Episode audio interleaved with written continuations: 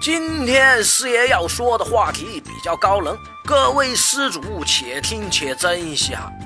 想当年，关云长过五关斩六将，每到一处均是手起刀落，咔嚓间人头落地。时至今日，杀人放火的案子虽不罕见。但在光天化日下，当着公众的面儿一言不合斩首示众的血腥事件，却有点耸人听闻。就在那年初，武汉火车站附近的一家小面馆中，一顾客胡某在吃完饭结账时，发现老板的要价比菜单上的价格多了那么一块钱，双方就此发生了口角争执。随后，胡某提着面馆的菜刀将老板当场砍死，而且还斩下其头颅扔进了垃圾桶。案发后，胡某被当场抓获。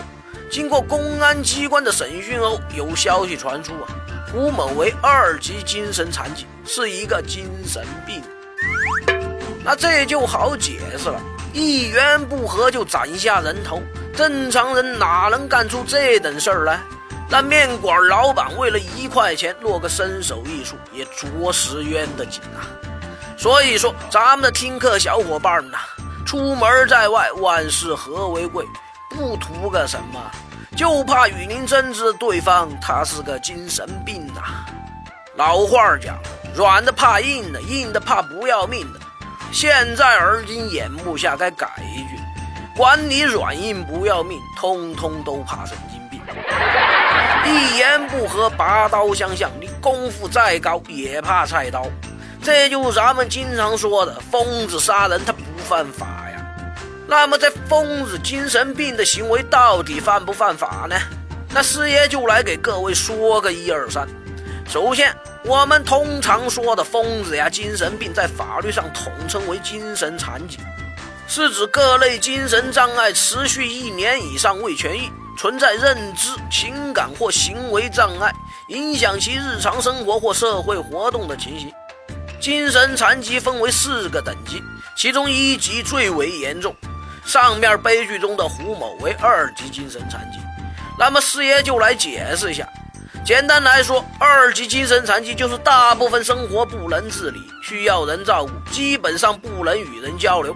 只与照顾者简单交往，能理解照顾者的简单指令，也就是不适合独自参与社会活动。举个例子，在这些人的眼里啊，不熟悉的人和他说话，就跟在街边的大黄汪汪叫是一样的。就上面事件来说，胡某的症状明显要轻一些，至少能自己独立上街吃饭吧。那么很多小伙伴就关心这种状态下的精神病人在犯事后到底要不要负责任呢？那这就说到当事人有没有刑事责任能力了，也就是行为人有没有辨认和控制自己行为的能力。说白了，就是这人知不知道自己在做什么，这么做有什么后果？看到坑还往里面跳，说的就是这类人。他们不知道杀人要偿命，甚至不知道自己是在杀人，是犯罪。所以师爷有句话：“明知山有虎，偏向虎山行”的，他不一定是英雄好汉，也可能是个精神病。当然了，不是所有的精神病人都不具备刑事责任能力。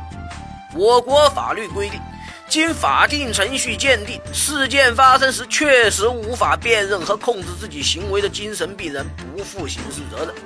还有一种是咱们经常听说的间歇性精神病人，刑法第十八条第二款规定，间歇性的精神病人在精神正常的时候犯罪，应当负刑事责任。另外，除了以上两种外，还有一种限制行为能力的精神病人，这是一种介于两者之间的情况，病情没那么严重，但确实有精神上的一些问题或障碍，所以在犯了事儿以后会从轻或者减轻处罚。就总体上来说，并不是只要有精神病就都不需要承担刑事责任。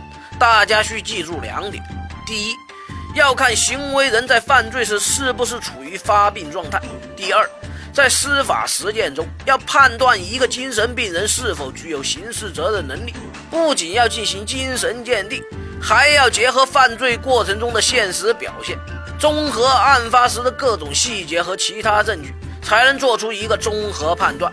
所以，那些想谎称是精神病人来逃脱法律惩处的套路就省省吧。另外，除了精神病人，咱们生活中还会遇到两类最为常见的限制刑事责任能力人群，那就是未满十六周岁的未成年人和已满七十周岁的老人。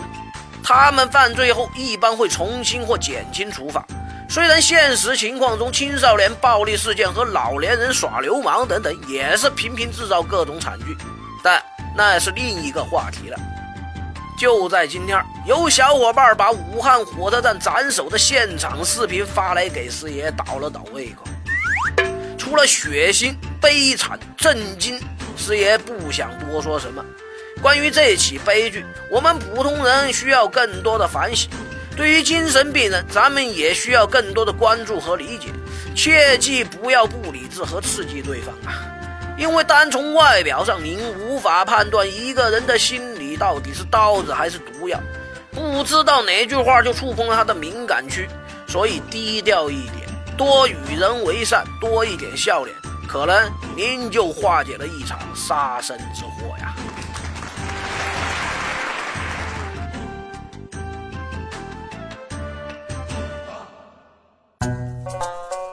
师爷来了。一个非严肃、非死板的形式，给大家传递法律实用小技巧。节目的题材来自于网络或真实案例，并由签约律师事业团提供审核意见。欢迎小伙伴们积极正面的吐槽或跟师爷交流各种生活琐事的法律问题。师爷会尽快在第一时间内根据专业人士的意见，为您献上轻松易懂的各类点子和主意。谢谢大家。